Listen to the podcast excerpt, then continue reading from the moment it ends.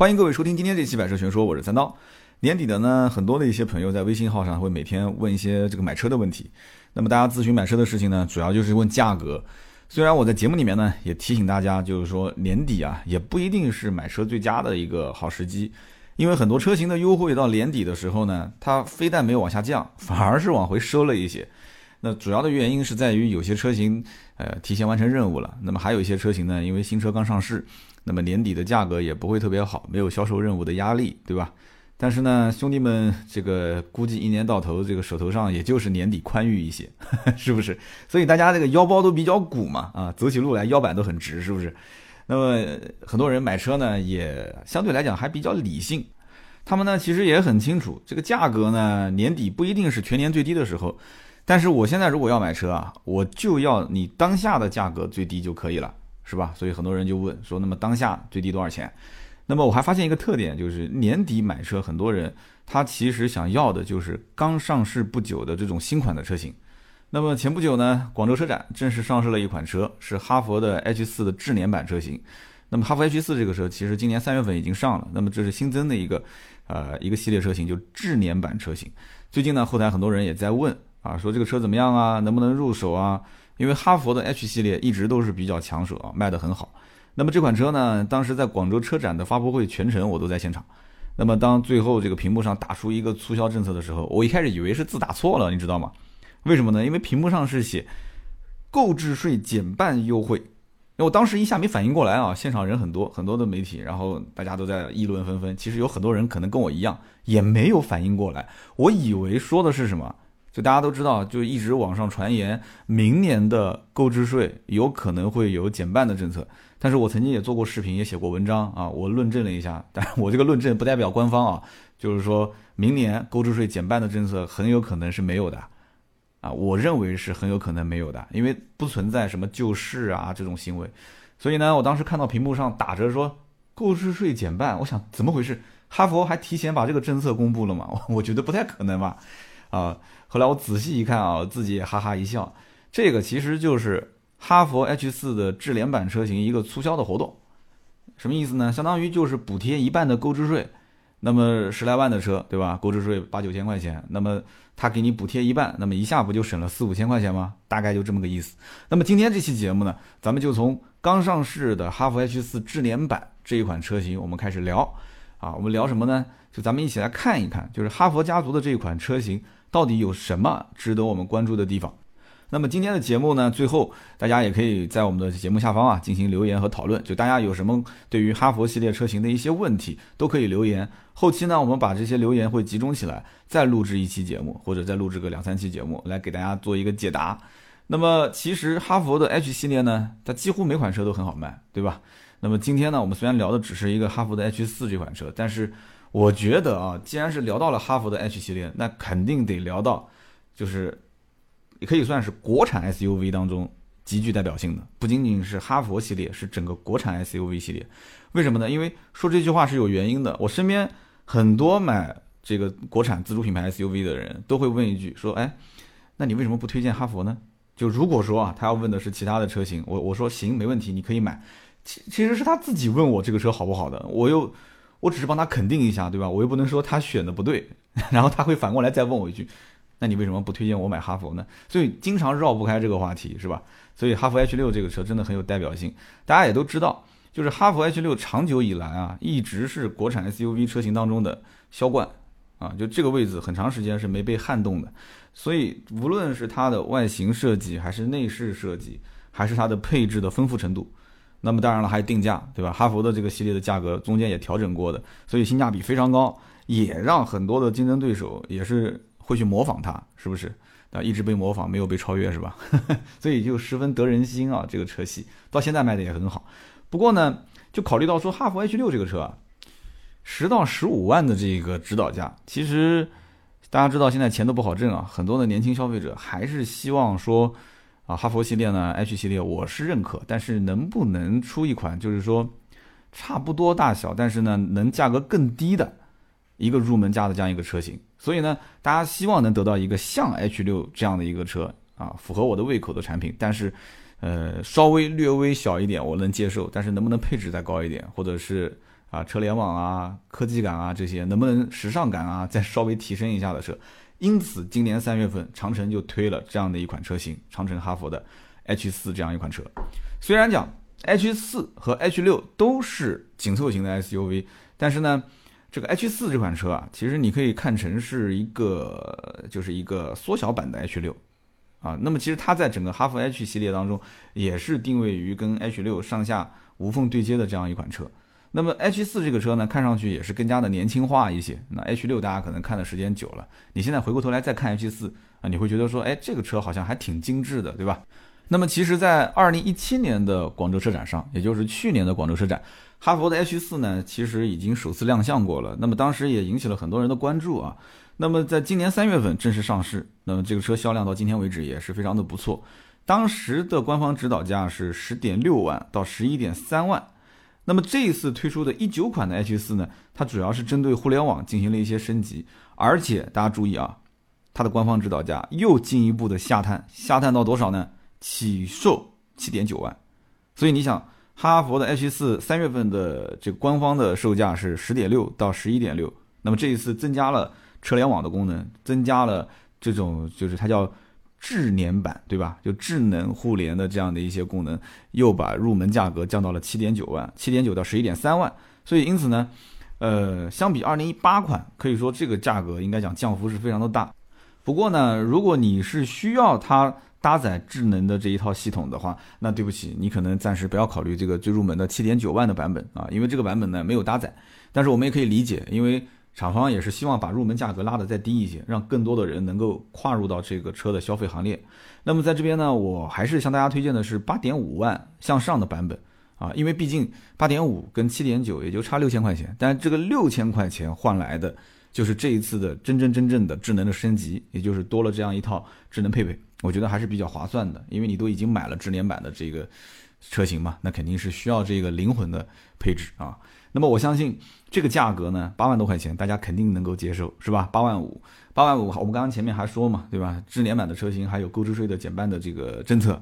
那么尤其很多人啊，年轻人手头上都不是很宽裕，我们一会儿还要说到有一些金融的免息和低利率的这样的一个政策，年轻人肯定是希望入门门槛越低越好啊，尽早开上自己想要的车。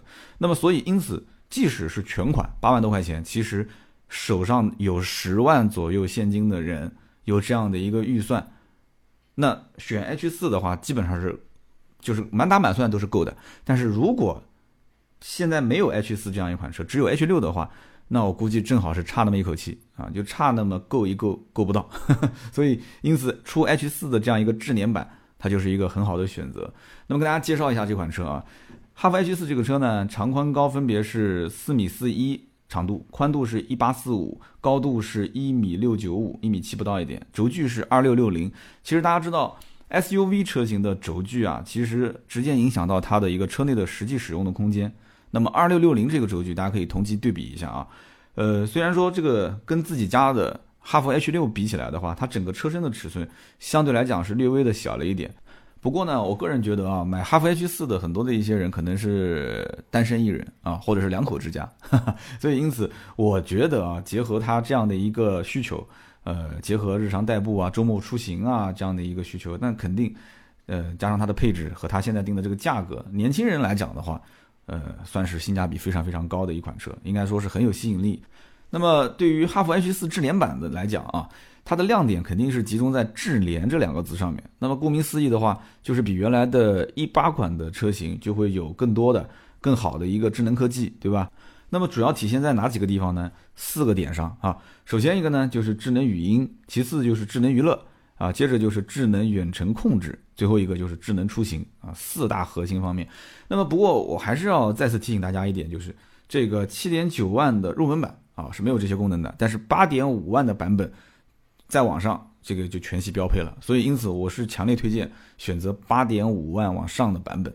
那么智联的功能具体包括哪些呢？我们刚刚前面说的，首先就是智能语音。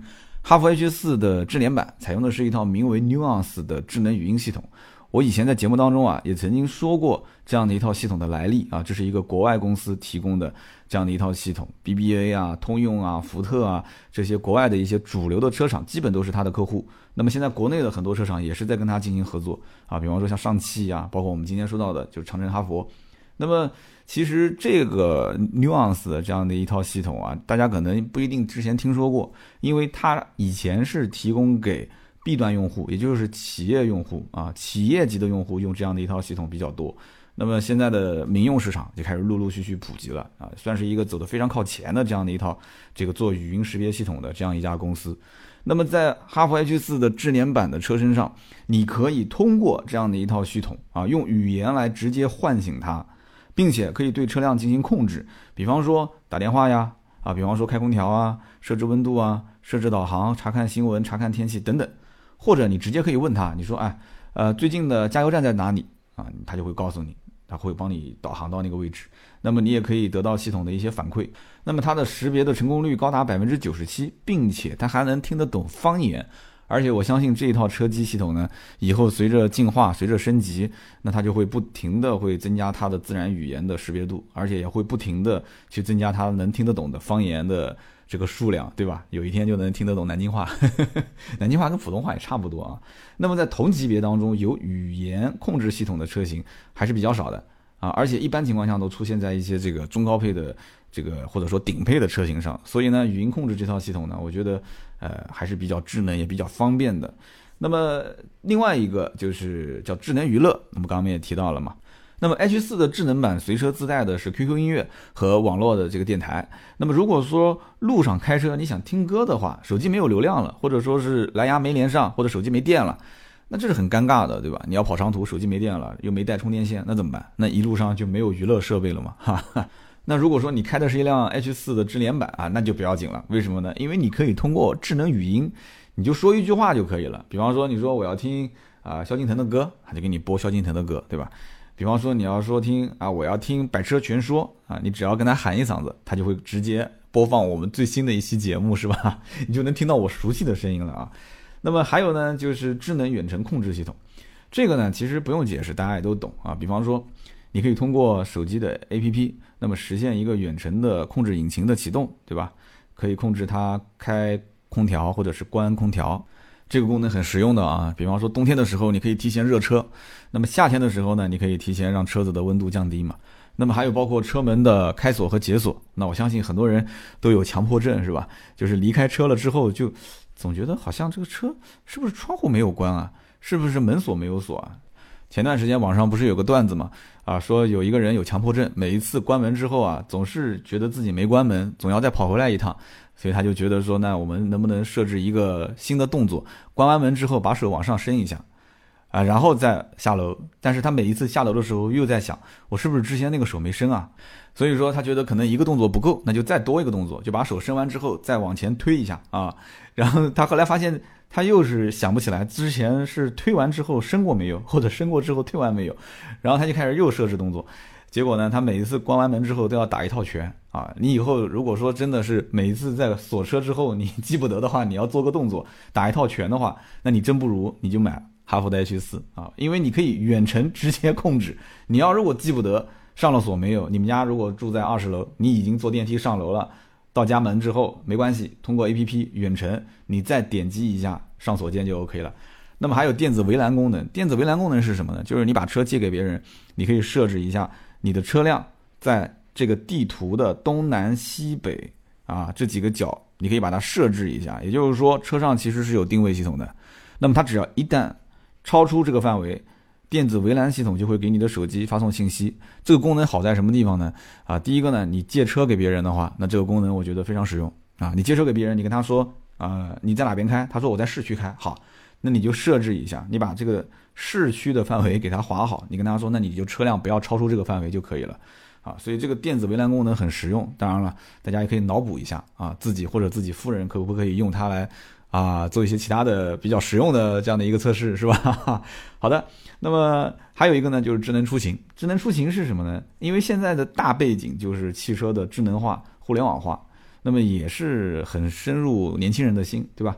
哈弗 H 四的智联版这一次搭载的哈弗互联三点零的系统，它是集成了原有的二点零的车辆的状态监测啊、导航啊、救援啊、管家式服务啊，还包括一些报警，还有车辆防盗、自助语音，就是这些功能在基础之上又增加了我们刚刚前面提到的 QQ 音乐在线电台，还有高德在线导航、智能语音互动这样的一系列的功能，所以在出行方面。应该讲，哈佛的这套系统一直在升级，而且一直是走的比较靠前的。那么接下来呢，我们就说一说它的动力总成，因为买车的话，对于动力肯定是要了解的。二零一九款的哈佛 H 四的动力总成呢，依然呢是延续了之前的那一套，就是一点五 GDI-T 加上七速的 DCT 双离合变速箱。那么这样的一套动力总成呢，在哈佛系列很多车型上都能看到。那么哈佛的 H 系列每一款车销量都很大。那么很多车呢也上市很多年了，所以说呢这一套动力总成啊是已经经受住了市场的检验。我们这个话应该讲的不过分，对吧？啊，实事求是的讲啊，所以这一套 1.5T 的直喷涡轮增压发动机，它之前是获得过2017年的中国新十佳发动机。那么这个发动机呢，最大功率是一百六十九匹马力，最大的扭矩是两百八十五牛米。那么它的扭矩区间呢也是比较宽泛啊，一千四百转到三千转。既可以产生啊最大的扭矩，那么离合器呢？它是一个湿式的七速双离合变速箱，大家现在都很担心啊，说有的啊是干式双离合啊不敢买啊，七速湿式双离合。那么这个变速箱呢，也是获得过世界十佳变速箱的一个称号。那么零点二秒之内可以完成一次换挡。除此之外呢，还有一点五 T 加六档手动变速箱这样的一些车型。那么一般的配置就是在那个中低配车型里面。那么有一些老司机，特别是有一些在三四线城市的老司机啊，他的路况比较好。而且有一些人呢，他可能是出了门很快就可以上高速，然后到另外一个城市。像他们这样的一类人群，其实完完全全可以用 1.5T 加一个六档手动变速箱啊，很省油，很经济。呃，保养啊，包括车价啊，其实都很便宜。所以因此，呃，看各自的选择吧。手动挡的入门价格也很便宜。那么对于一款紧凑型的 SUV，我觉得啊，这样的动力总成还是可以的。那么在我以往的试驾过程当中呢，我觉得。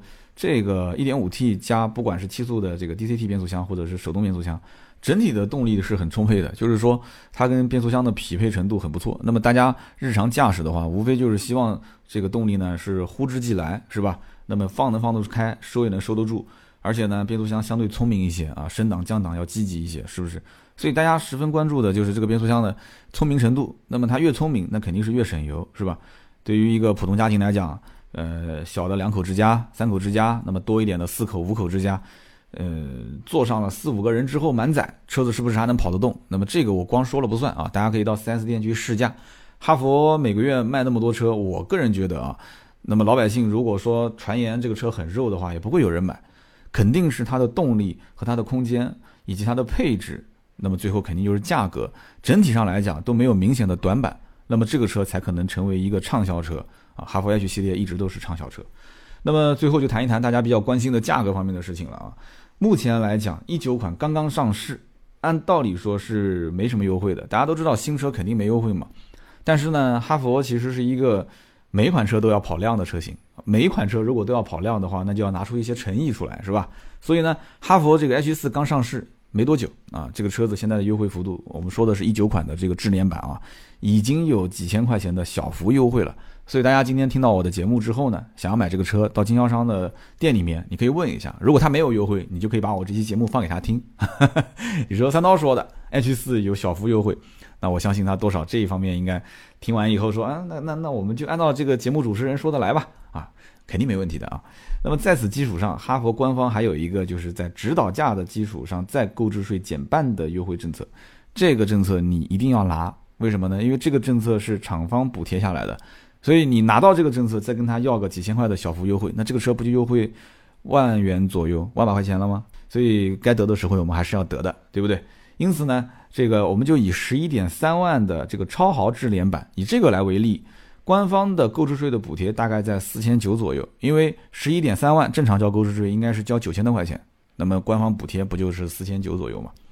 那么再加上 4S 店的一些金融政策，这个也是厂方跟 4S 店进行这个贴息，那么 4S 店也会给大家做这样的一个贴息政策，对吧？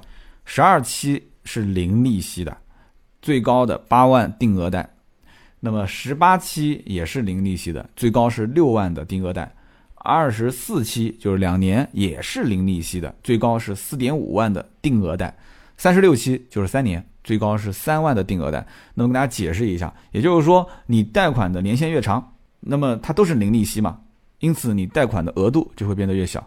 那么你要如果想贷得多，比方说是贷八万块钱，那你可以选择零利息，那就是十二期。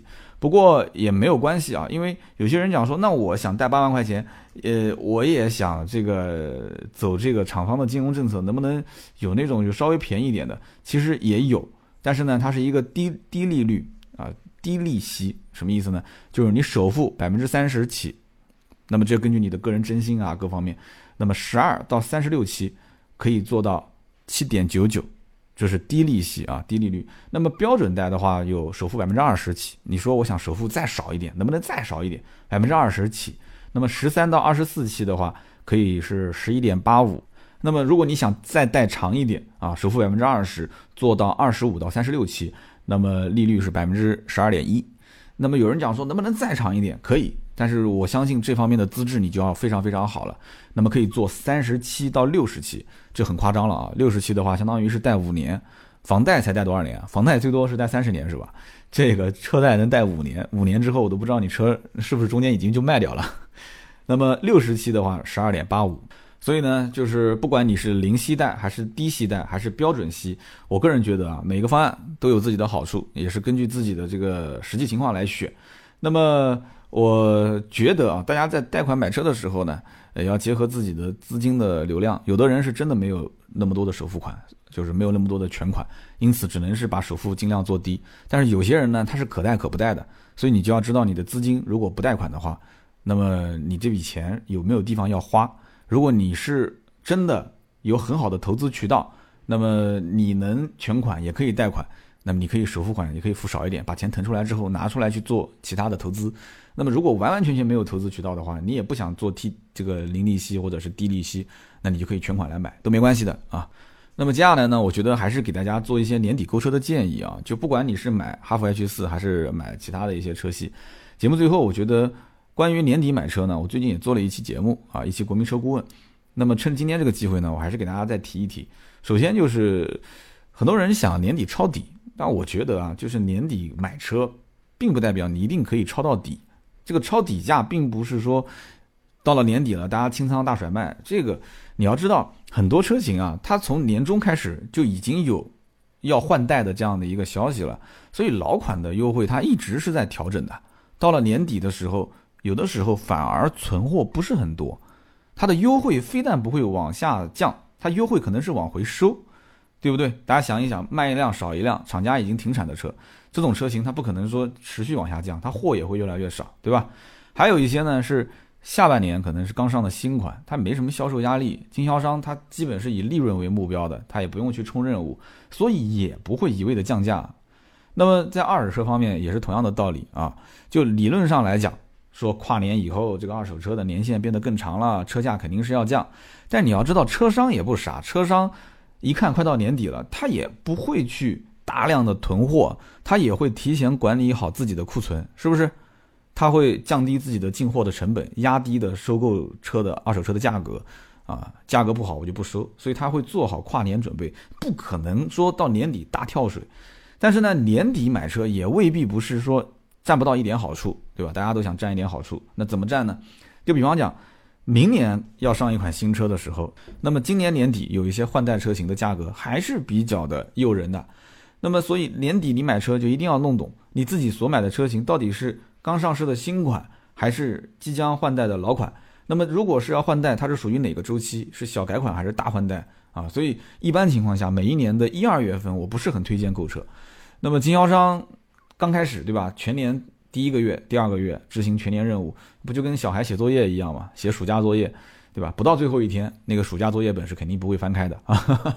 所以呢，因此年初的优惠一般都不给力。那么二手车市场行情也是类似的。那么就结合我们今天说的这个主角啊，哈弗 H 四的智联版来说，智联版这个车其实是今年三月份刚上市的一个新款车型。那么它也不存在什么换代的风险，对吧？那么价格上短期内，其实大家也都看到了，就是也没什么大幅度的优惠。其次呢，就算是跨到明年，大家说我先不买，我观望一下。这款车其实后期哪怕就是经销商会结合给一些优惠，比现在要多一点，有这种可能性啊。实话实说，但是你反过来想，厂家现在有购置税的补贴政策，对吧？减一半嘛，这个政策明年会不会取消？不好说，对不对？另外一个就是零息的这个贷款政策，这个政策说白了就是厂家在贴钱做的。那么这个政策明年会不会取消？也不好说，是不是？所以说，现在有这样的两项的优惠政策。我觉得相当于就是补贴力度比较大。那么明年如果补贴力度不大，再反过来经销商再给你结合一些优惠，那我就不知道说这里面白白等待的时间划不划算了。因为很多人一想到要买车啊，就恨不得马上就把它开回来，是吧？所以年底买车要结合一些实际情况。呃，我觉得最基本的就是你要考虑清楚，就是自己的实际的购车需求是什么。一句话，什么时候用，什么时候买，买回来你不开放那个地方就是贬值的。对吧？这是一个最务实的购车的方式，而很多人年底购车呢，还有一点大家要记住，其实是为了图一个好彩头，是不是？辞旧迎新，换辆新车迎新年啊，既是对自己今年一年的辛勤工作做个奖励。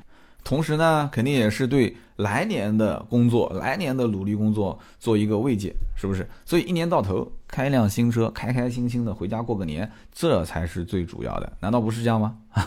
好的，那么欢迎大家收听今天这一期节目啊，今天这期节目呢就到这里。我相信很多人听完这一期节目之后，应该也会有很多的问题啊，对于哈弗的 H 系列，特别是像哈弗 H 四、H 四智联版。这样一个刚上的车型有很多的问题，那么大家可以在我们的节目下方进行留言，我也会收集大家的问题，在今后的节目当中呢，继续帮大家去进行解答。